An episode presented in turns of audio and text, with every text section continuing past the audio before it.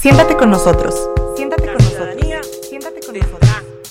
La última palabra. Entra en un debate y análisis fresco y profundo de los fenómenos más importantes de la política local y nacional. Me canso, canso. Enrique Tusein y Jorge Rocha te invitan a que nos sentemos en la misma mesa. Jorge Rocha, bienvenido a la misma mesa. Feliz, aunque nos diga la Real Academia Española, que no lo digamos así, pero sucede cada 101 años. Entonces creo que es bueno decirle el 2020. Así es. Sí, pues es un año que yo creo que va, que está generando muchas expectativas, ¿no? Tanto a nivel mundial como en México. Yo creo que es un año que otra vez va a ser muy intenso en términos políticos y yo sí espero, digo, a lo mejor es una quimera lo que voy a decir, pero sí espero que sea un año donde a como país y como estado nos vayan mejor, ¿no? Ahora, creo que eh, pasamos, eh, Jorge, de, digamos que, que el, el- el final de año no fue tan turbulento como uno pensaba. No. ¿no? O sea, creo que eh, al final hubo como una especie de impas en, las distintas discusiones políticas. Eh, la mayoría de los temas que estaban ahí pendientes no buscaron subsanarse en los últimos días del año. Creo que más o menos como del 21, 22 de diciembre al 3, 4, 5 de enero hubo poco debate eh, político y hoy creo que amanecemos ya con un poco más de agenda. Y sorprende, por ejemplo, primera encuesta que se publica, ya la primera que se levantó el año pasado en el financiero. López Obrador tiene 72% de aceptación, 72% de aceptación luego de un año de gobierno, un año y un mes de Sí, gobierno. volvió a subir. Volvió a subir y, y creo que esto te habla un poquito del panorama que tenemos en 2020, ¿no? Un presidente que sigue muy fuerte, una oposición desde mi punto de vista totalmente destartalada, que no sabe para dónde apuntar, que no sabe qué hacer, y dos elecciones que son estatales, Coahuila e Hidalgo, que son elecciones, eh, digamos que siempre ha ganado el PRI, históricamente, pues nunca han perdido ni Coahuila ni, ni, ni, ni, ni Hidalgo, pero creo que en términos generales vamos a seguir con esta inercia de un gran protagonista del debate público nacional y la oposición que sigue sin encontrar su lugar en este nuevo contexto. Sí, fíjate que se corrobora eso que habíamos dicho al cierre de la primera temporada, de que Andrés Manuel había cerrado bien el 2019. O sea, que este, estos temas, tanto del cierre del TEMEC como el asunto de García Luna, que había sido un cierre muy, muy fuerte, y además, si te acuerdas, fue literalmente antes del puente Guadalupe, sí, sí. Guadalupe Reyes, y prácticamente con eso él cerró. Y García Luna no Claro. ah, sigue siendo tema. Sí, sí, claro. Es decir, va a seguir siendo pues como una especie de, de- de positivo que tiene casi eh, ahí sobre la mesa el claro, presidente. Claro, lo tiene. Y entonces, con este cierre que tuvimos de políticamente del año, y donde además también yo creo que la gente empieza a modular las expectativas. Que yo creo que ese es un tema que ya en México no nos tragamos tan fácilmente. ¿eh? Es decir, ya, ya después de una tercera alternancia que hemos tenido, yo creo que la gente ya aprendió a que los políticos prometen mucho y luego van cumpliendo Y tampoco se puede cambiar Claro, la realidad. Claro, bastante día, poco. ¿no? Entonces la gente también aprende a modular sus expectativas. Y yo creo que este 72% está asociado a ese cierre, que fue un cierre positivo para el presidente.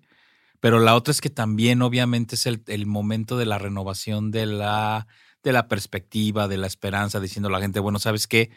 Yo creo que nos va a ir mejor este año. Creo que a eso se deben estos números, ¿eh? O sea, ¿crees que es como un bono navideño? Es como una especie de, de la gente se siente más positiva, más optimista el Sí. siguiente año y eso lo traduce en la calificación que tiene el gobierno. No, yo creo, yo creo que sí. Y acuérdate, y además acuérdate que todavía traemos el, voy a decir, el, el- el trauma postraumático del gasolinazo de hace dos Sí. años, donde tuvimos un, si te acuerdas, un mes de enero y un, un diciembre y un enero terroríficos para el país, ¿no? El, el gasolinazo aquel. El de gasolinazo. Y luego el año pasado, lo del desabasto. lo del desabasto por el combate al huachicol. y esto es nuestro primer inicio de año relativamente tranquilo. Sí, a, eso, a eso, de a tres, eso- ¿eh? a eso voy a abonar. El- el- lo primero que dices, Jorge, estábamos acostumbrados a que enero inicia muy difícil. Altos precios, espiral inflacionario, la resaca de todas las fiestas de diciembre. Y si bien hay un pequeñito ajuste en la gasolina, es. Incluso te diría que si uno busca en la competencia entre gasolineras, pues puede incluso encontrar precios hasta casi al mismo nivel que 2019. sí. Es decir, no, no se siente el efecto. También creo que el cierre. A ver, lo voy a decir de esta manera. El cierre macroeconómico de 2019 no fue el mejor. Ahí está el, el 0% de crecimiento. no, no. Pero ya cuando analizamos las cifras en términos micro, sí podemos pensar que hubo ciertos avances económicos en el país. Por ejemplo, el, el salario. En México, durante más o menos 18, 19 años, el salario había estado estancado. No había tenido crecimiento real. En este último año, en 2019, creció al 6%. Que si le quitas la inflación, que fue de 3, Ujú. estamos hablando de un crecimiento del 3% real de los salarios. Real. Es decir, de mayor poder adquisitivo de las, de las familias. Uno diría, pues es muy poquito, sí. Pero después de tantos años de perder poder adquisitivo, que de pronto te des cuenta que estás en un escenario de tu salario gana un poco más Ajusta poquito y la inflación no está alta, creo que iniciamos un año estable en ese sentido. Uno.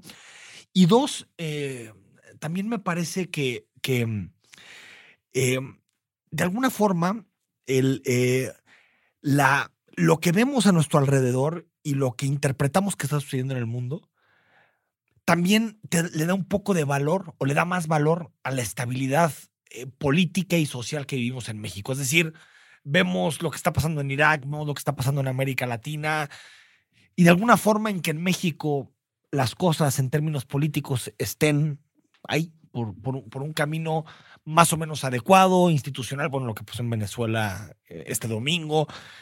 eh, Creo que le da un bono al, al- al presidente en ese sentido y creo que por eso empezamos un año con más expectativas, yo creo que las expectativas que había hace un No, par de años. totalmente de acuerdo. Fíjate que yo sí quiero reforzar esto último que dices. A ver, el tema es que tú volteas a ver al resto de América y por supuesto que México dices, bueno, no crecemos, pero no tenemos estos problemas sociales que están que han surgido o como cerró América Latina en Colombia, bueno, en Venezuela, en Chile, Y en Ecuador, en Brasil, en Argentina. y relativizar, perdón Jorge por interrumpirte, relativizar el crecimiento. Sí. O sea, por mucho tiempo crecimos al 2, dos y medio, pero eso no lo veíamos en salarios, no lo veíamos en sueldos, no lo veíamos. Si tú me dices, ¿qué prefieres? Yo prefiero no crecer, pero que haya mejores salarios. No, por supuesto. Si me dices, prefiero que la economía se mantenga igual. A ver, es que sabes que Enrique, es que se supone que si creces, el segundo paso siempre era, bueno, Pero eso creces para redistribuir. El problema es que que duramos, el crecimiento se queda, Claro. el 80, 85, 90% se queda en poquitas manos. es que duramos 20 años, hay que decirlo así, 20 años, dos décadas de crecimiento sin distribución. sin distribución. Entonces, por supuesto, ahora no crecemos y si hay di- distribución, dices, pues sí, me parece que es una mejor fórmula Ahora, en términos sociales. ¿eh? ¿Por qué creció el salario promedio? Porque se incrementó el salario mínimo. Claro. ¿Te acuerdas, Jorge? Todas esas fórmulas tecnocráticas que nos decían, es que no se puede, porque como nadie gana el salario mínimo en México, pues no va, no va a valer de Sí, nada. no, Entonces, si tú incrementas el salario mínimo, pues eso no va a importar, la gente va a seguir ganando lo mismo. O nos decían, no, peor, eso va a crear una espiral inflacionario Exacto. y va a perder peso. Es decir, todas esas mentiras que había en torno al, al- al- al salario mínimo, 16% aumentó en 2019, más o menos como 19%, es decir, treinta y tantos por ciento en dos años. Y esperemos que eso tenga como consecuencia que en México haya mejores salarios. Eso, el TIMEC, la reforma laboral que abre más posibilidades de sindicatos.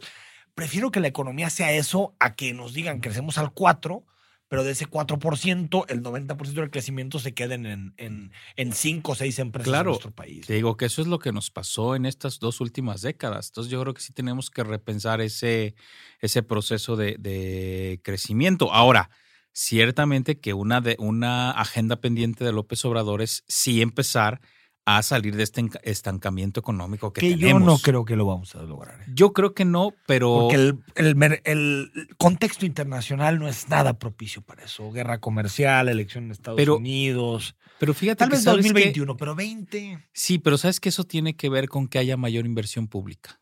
Que yo creo que ese es un Esa tema. la están activando. Que ese es un tema donde el año pasado yo creo que hubo falta, faltó. Bueno, hoy el Universal, su portada es esa, Sí, sí. que el gobierno va a querer gastar más o menos como 3 billones y medio de aquí a junio, ¿no? Para, para dinamizar la economía. Y yo creo que esa es una parte donde sí podemos generar quizá un poquito de dinámica de crecimiento. A ver, es que si tú generas esta inversión pública y mejoraste el poder adquisitivo, entonces eso te genera una lógica de, digamos, de crecimiento endogámico, no dependiendo del mercado exterior, sino de lo que aquí mismo en México compramos y nos consumamos a nosotros mismos. Quiero que esa es también la otra parte, es decir, también nos vendieron la idea de que la única manera de que una economía se puede crecer es inversión es- extranjera directa. ¿no? Exactamente, y exportando. Cuando dices, a ver, no, hay muchas teorías y además también experiencias que dicen, no, también la economía tiene que dinamizarse desde una lógica interna. Y creo que ahorita, en el momento global en el que estamos, sí es fundamental estar volteando al mercado interno. A ver, y yo lo, lo- lo he dicho en muchas ocasiones. Si a mí me dices, ¿en dónde prefieres vivir? ¿En la India o en Suecia? Yo te digo en Suecia. La India crece al 7% y Suecia crece al 0%. Sí, la diferencia es que uno tiene como prioridad tener una sociedad equitativa, justa, que se distribuya, y el otro el crecer por crecer. Y yo creo que en México hay una obsesión por el crecimiento. Una obsesión. Está bien, hay que crecer, pero crecer bien, Jorge. Claro, no, crecer no, no. bien. O sea, crecer con un modelo que pauperiza a millones y a millones de personas. No, mira, a ver, acuérdate lo que es, a ver, que uno de los datos más importantes del año pasado fue, tenemos una década de 50 millones de pobres no estancaditos. No salimos.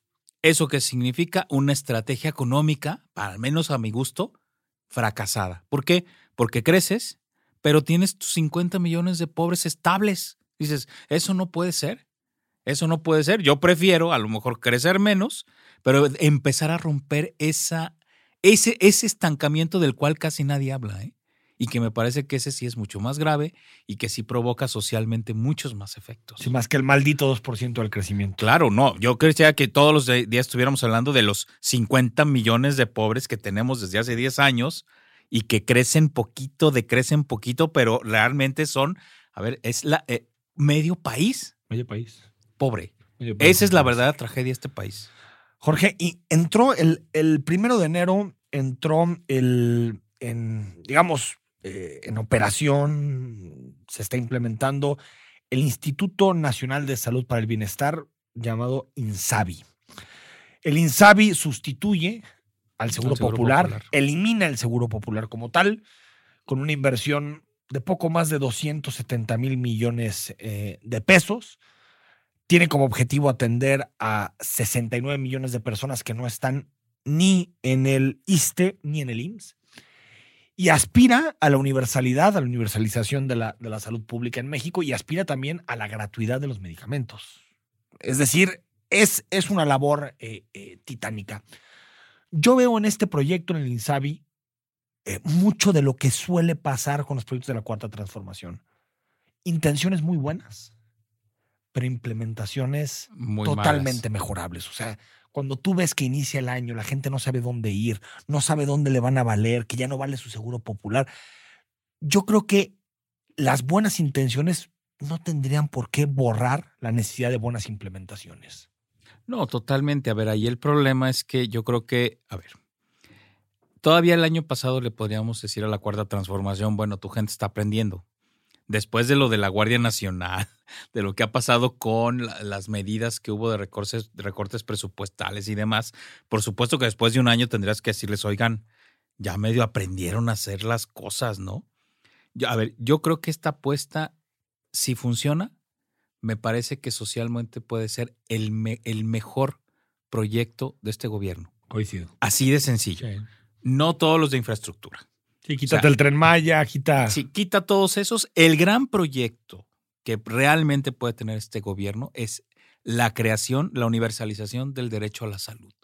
Si eso lo logra efectivo y real, no Exacto. simulado, ¿no? Porque en la Constitución Claro. está No. eh, simulado, pues. O sea, Sí, ahí está sí, el derecho, está, pero, pero nadie te lo puede garantizar. Claro. Si se logra eso, yo creo que estamos con quizá el proyecto más importante de este gobierno. ¿Por qué? Porque además, ojo, el mayor, uno de los mayores factores de empobrecimiento de las familias es precisamente los temas de salud. totalmente. Si tú logras garantizar este derecho de manera real y efectiva, yo creo que este país sí puede cambiar en términos reales, ¿sí? Por eso yo creo que es tan importante que este es que, tú que el gobierno se asegure de que la implementación sea la correcta, la eficiente y la eficaz. Tú imagínate si le quitas a la familia ese 20, 25, 30% que tiene que gastar en medicinas y en atención médica. Y se lo das a otras cosas. como posibilidad de gasto.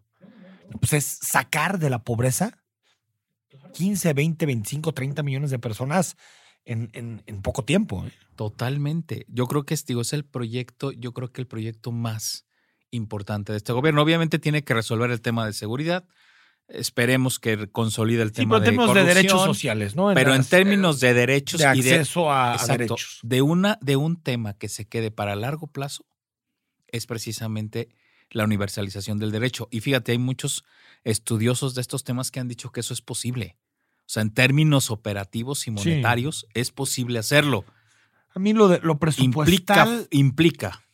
lo presupuestal es lo que todavía, Jorge, no me queda tan claro porque si uno ya saca cuentas de lo que supone, em, necesitas invertir más o menos, yo sacaba la cuenta por, por los estudios que había hecho la OCDE, más de 500 mil millones de pesos. Es decir, todavía te faltarían 240, 250 mil millones de pesos más para poder eh, universalizar la salud, solo pensando en centros federales.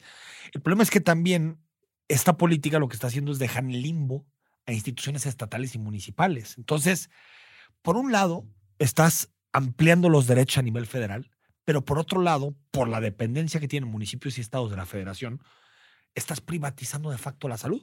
Lo, lo que, lo que veíamos estos días es que la gente que iba, por ejemplo, al hospitalito de Zapopan, pues va al hospitalito de Zapopan y tiene que pagar 5 mil, 6 mil, hasta 7 mil pesos por atenderse. Eso es privatizar la, la- la- Claro. la- la salud pública. Es decir, entonces creo que lo que sucede con López Obrador es decir, es, tengo prisa y como tengo prisa, no me importa la forma en que se implementen las cosas.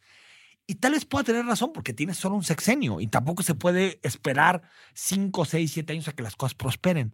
Pero tal vez darle un tiempo mayor te permitirá que el aterrizaje sea mucho más eficaz. Porque tú imagínate el drama de una persona que depende del seguro popular, que depende todos los días de situaciones del seguro popular y que de pronto llega a un hospital y le dicen, ¿sabes qué? Tu tarjetita esta ya no vale. Y como no tenemos ningún convenio con el INSABI, pues no te podemos atender.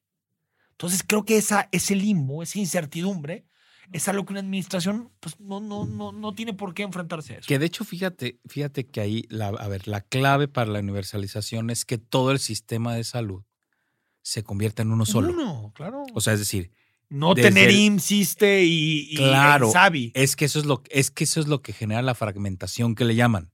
Porque obviamente el ISTE es un mejor, mejor calidad El que mejor. que el seguro, ¿sí? Son tres tipos. No, eh, bueno, el, ISSSTE el mejor, IMSS el segundo y el tercero Seguro Popular, que ahorita ya es INSABI. exacto. No, espérame, hay uno más arriba que es el militar. Ah, bueno, el militar. El militar que es todavía mucho mejor. ¿Y qué me dices el privado? Claro. Pero digamos, de los públicos. La, la clave para poder hacer un sistema efectivo Sí, es sí, sí, es todo es una sola cosa.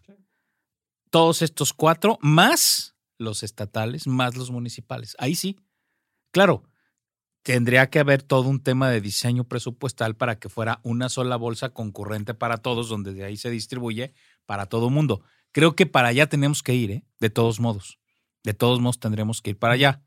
Este, para que sea realmente efectivo, ¿eh? Tal cual. Yo, yo, yo no veo que la administración vaya para allá.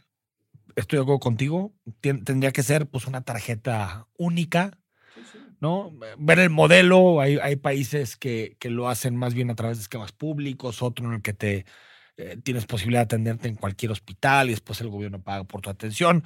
Hay distintos eh, modelos, pero a veces este tipo de prisas van en contra de la credibilidad del proyecto porque algo que podría ser un gran avance, de pronto nos empezamos a topar. Por ejemplo, cuando discutíamos, Jorge, eh, que si se iba a descentralizar el gobierno y muchas secretarías iban a ir a distintas plazas del país. ¿Qué pasó? Nada. ¿Por qué? Porque se hace con prisa, eh, eh, sin una planeación estratégica clara, sin eficacia. Una. Y al final te topas que, que- que- que no hay ningún tipo de resultados en este tipo de materias. Por ejemplo, el tren Maya. Tú y yo lo platicamos en muchas ocasiones. Creo que un proyecto que si eh, está aprobado por las comunidades y que si respeta la naturaleza, creo que es un proyecto atractivo que puede ser atractivo para el sur del país. Hoy nos enteramos, por ejemplo, publica la, la, la jornada, ya se habían gastado 688 millones de pesos, incluso antes, Jorge, de empezar a dialogar con las comunidades son estos dos discursos en donde Claro. por un lado está la idea de gran apertura, pero por otro lado las decisiones están tomadas. Entonces me parece, me parece que el gran, a, a ver, el gran objetivo de López Obrador tiene que ser la implementación. Yo sé que él cree que con buenas intenciones la realidad cambia, pero necesitas implementar bien las cosas. Si no, proyectos como este se te van. No, tal cual, tal cual. Y te digo, tendríamos que hacer este solo sistema. Y solamente para decir, a ver, esta prisa con el tren Maya ya le generó una bronca gratuita con el ZLN. Y hoy peleándose en la mañanera, bueno, ayer, con el ZLN porque diciendo que es, conservadores, que es a ¿no? izquierda, que no sé qué. Dices, a ver, por Dios, eh, presidente, estos señores tienen 30 años peleando por derechos y han logrado muchas cosas. O sea, no puede haber este tipo de arrebatos, digamos, Ah, pues quien se opone al presidente Claro, recibe. no, no. Oye, pues no, no, no dijeran algún famoso tuitero quién los iba a ver defendiendo a Manuel Barlet y atacando al Ejército Zapatista de Liberación. Exactamente. Tal cual. Pero yo creo, Jorge, que esa es una gran... Y, y esto te habla de muchas cosas. Te habla del tipo de liderazgo del presidente, pero también te habla de la insuficiencia del gabinete, te habla de que son malos los operadores, los equipos técnicos tal vez no son lo que deberían ser. Es decir, te habla de un problema claro, o sea, es una buena idea, que tal vez lo más difícil en la vida es tener una buena idea. Ya después, pasarlo, necesitas buenos equipos. No, claro. Y eso es lo que se está viendo, Bueno, que son falencias de la y ojalá, y ojalá, digo, espero, en esta semana, esta es la última semana que le queda al presidente para empezar a cambiar gente en el gabinete. Si ya no los Jorge, no te va a cambiar en el gabinete por más que se yo, lo hayas pedido. yo espero. a los Reyes Magos, le pediste al niño Dios, a todo el que se pueda pedir, Mira, nadie se mueve del gabinete. en esta semana todavía es su última oportunidad. Eh, pero yo creo que ya. Yo- ya. sí, yo creo que no, Es- no va a ir. Es pero, pantalla pasada. Sí, es pero, pero sería su ulti- precisamente por estos problemas de implementación, ¿no? Que además ya hay varios, ya varios secretarios que mostraron claramente que no pueden con el cargo. Bueno, ¿No? La historia de cada sexenio. Abrazo, Jorge. Feliz año. Feliz Igualmente. 2020. Hasta la próxima semana en la misma mesa.